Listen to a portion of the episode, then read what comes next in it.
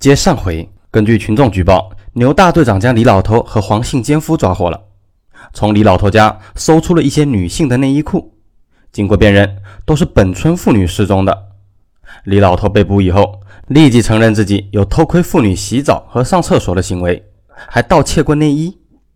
哎，我知道自己不是人，一大把年纪还做这种事儿，但不知道怎么的，我就是忍不住呀，我控制不住我自己。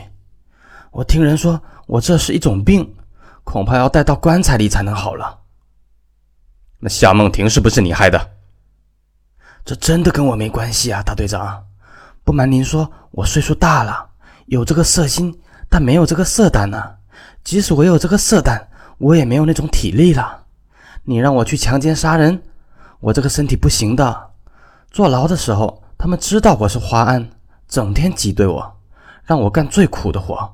下河掏泥，搞了二十年，我现在是严重的关节炎，平时不拄着拐杖根本走不了路。别说夏梦婷是十八岁的大闺女，就是七八岁的小女孩，她拔腿跑我也追不上啊。要是我们两个人打架，我站都站不稳，她一脚就能把我撂倒。那么李老头说的是不是真的呢？根据医院的鉴定，李老头确实患有严重的关节炎。根本没有奔跑甚至正常行走的能力，而夏梦婷妈妈看到一个人快速奔跑和翻过围墙，李老头绝对是做不了的。于是李老头被排除了嫌疑，还是被送去劳教两年，由国家来养了。那么会不会是黄姓奸夫干的呢？当天警方就包围了村子，黄姓奸夫并不在家。警方花了几天的时间，在邻村他的姐姐家将黄姓奸夫抓获。面对警方的审讯，黄姓奸夫大惊失色：“天哪，这闺女怎么死了？哎呀，真倒霉！我这事捂不住了，我要坐牢了！哪个王八蛋干的这种事儿？害死老子了！人是不是你害的？我天地良心啊，大队长，我哪有这种胆量杀人呢？我要有这种胆量，也不会在村子里被几个骚娘们当宠物一样养的了。你不是怕他闺女告状？”才下的手。说真的，我怕的要命，怕他去告状，让他爸爸知道。但是你让我杀人，我无论如何也不敢呐。我也没有疯，破坏军婚，就算坐牢，也只是两三年。杀人是要偿命的，我犯法该坐牢就坐牢。但你们千万不能栽赃说我杀人呐。经过调查，这孙子倒也没有说假话。警方花费了巨大的精力，才证明了黄姓奸夫当晚的行踪。夏梦婷失踪当晚，这家伙正在邻村某大款媳妇的床上，根本不在本村，他没有作案时间。这孙子后来被判刑三年。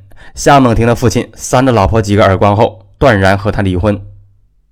于是，三个嫌疑人都被排除了。凶手是谁呢？不知道。回到家以后，杨刚发现别人始终对他指指点点。一种说法是，杨刚和夏梦婷处对象，当晚想要和夏梦婷发生关系，夏梦婷不同意啊，就被杨刚给奸杀了。杨刚爸爸是团长，官官相护才没事儿。虽然这种谣言只有很少的人才信，却给杨刚带来了很大的麻烦。谁敢和一个可能是杀人犯的人，还是强奸杀人犯的人来往呢？同学、朋友、邻居，甚至亲戚都对他敬而远之。同时，高考成绩也出来了，夏梦婷的成绩是全校第一名，去清华、北大也没有问题。而杨刚呢，也以高分考取了警官大学。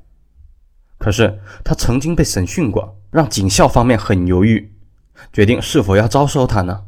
套用香港电影《无间道》的一句台词：“做警察的人最重要的是身家清白。”后来还是杨刚的父亲出面，请当地警方开具了杨刚只是协助调查，并没有犯罪嫌疑的证明，这才被顺利录取。然而，杨刚的生活并没有好转，他在警校的各方面都很出色，同学们尤其是女同学仍然和他保持距离。很快，警校也有了谣传，杨刚曾经涉嫌杀他的女同学，靠开后门才入校的。对此，一些男同学直爽地说。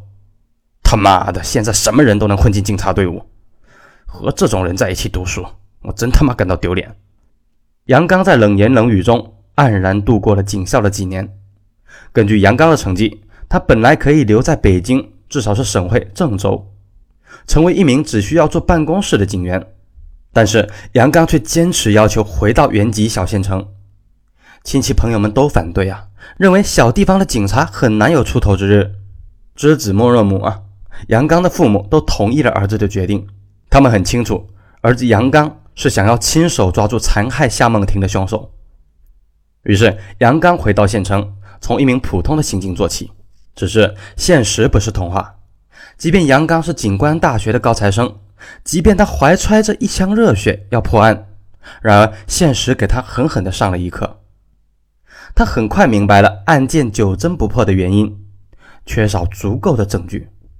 在现场，歹徒没有留下指纹、足印，而床铺被火烧又被水淋，只获取了一块沾有血迹和精液的床单，还有一些不属于女孩的毛发。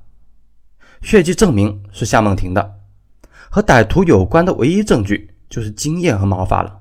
然而，即便夏梦婷所在村子有上千人，周边村子加上县城不下数万人，案发后几年内，牛大队长几乎将全县所有有前科的成年男人都排查了一遍，却毫无收获。时光如梭，一晃十多年过去了，杨刚已经从年轻的大学生变成了三十多岁的中年人。他是警官大学高材生，加上业务出色。没几年，杨刚就被重用，成为副大队长。当牛大队长退休的时候，杨刚正式被任命为大队长。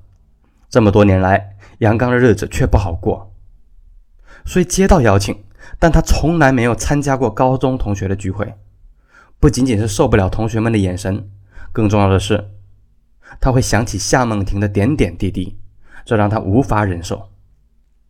十多年的时间，杨刚始终无法忘记这个女孩。也无数次在梦中梦到夏梦婷，最后说的一句话：“刚子哥，你猜我报考的哪所大学？”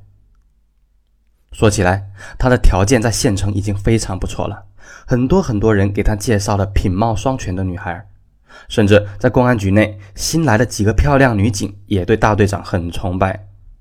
只是过了三十五岁的杨刚一直没有结婚，也不愿意谈女朋友，始终是独身。这么多年来，杨刚抓了不少的歹徒，一些还是强奸犯，甚至杀人犯，却都和这个案件无关，甚至连夏梦婷到底是死是活也搞不清楚。直到二零一四年的一天，一切才有了转机。全省大搞村村通公路，县城也重新修建一些旧公路。在清理一个废弃多年的公路边涵洞时，修路工人发现了一个麻袋和少量的衣物、鞋帽残骸。把麻袋打开一看，修路工人吓得屁滚尿流，里边全是人骨。接到报警以后，杨刚立即赶到现场，只看了一眼，他就认出了一个塑料发卡，这就是夏梦婷的。杨刚忍不住双手颤抖，他终于找到夏梦婷了。只是一个发卡并不能说明这些骨头就是夏梦婷，还必须有其他的证据。杨刚又想起来。夏梦婷小时候顽皮，曾经被石头砸伤过前额，住了半个多月的医院。虽然不是专家，杨刚也看到了枯骨前额有明显的陈旧骨折痕迹。为了确认夏梦婷的身份，杨刚亲自带着颅骨去郑州鉴定。杨刚做梦也没有想到啊，他竟然有一天会捧着夏梦婷的头颅去旅行。在火车上。下属发现杨刚紧紧抱着这个颅骨，一刻也不松开，他的脸上流露着一种怜爱和坚毅的表情。根据郑州方面的鉴定，这确实就是夏梦婷的遗骨。尸骨上没有明显的伤痕，但舌骨有骨折的迹象，推测他可能是被活活掐死或者勒死的。郑州方面还说，因为死者年轻，颅骨的牙齿相当坚固。不过门牙却有几颗脱落了，不知去向。这不是生前被殴打所致，而是颅骨已经完全骨化以后，有人搬动颅骨不慎落地，导致牙齿被撞掉。经过现场反复查找，没有发现这几颗门牙，由此可以确定夏梦婷是被人杀死的。歹徒将她奸杀以后，抛尸到这个荒郊野外的涵洞中，直到十多年后才被人发现。不过，杨刚却发现一些奇怪的事情。这个发现尸骨的涵洞，并不是夏梦婷遇害之前废弃的，而是在遇害后一年。在废弃之前，公路部门每个月都会派人清洗打扫涵洞。显然，如果这里有尸骨，早就被人发现了。这说明这里还不是第一抛尸现场。歹徒开始并没有把夏梦婷的尸体丢在这里，而是在案发后多年，歹徒才转移了尸体。为什么呢？只有一种可能，就是歹徒本来的抛尸地点可能马上就会暴露，歹徒被迫转移尸体以隐蔽自己。然而，这些枯骨、麻袋和荒草丛生的涵洞却没有留下什么证据，对案件侦破没有太大的帮助。杨刚将夏梦婷的遗骨交给了他的父亲。此时，夏梦婷的父母早已离婚，父亲将女儿精心的安葬。根据当地的风俗，横死的孩子不允许埋入祖坟。夏梦婷的父亲在县城墓地买了一个最贵的位置，而陵墓的管理人员几乎每个月都会看到杨刚带着鲜花来夏梦婷的墓边站立良久。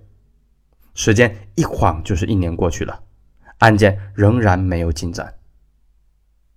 好，明天大结局，请一定要收听，咱们明天见。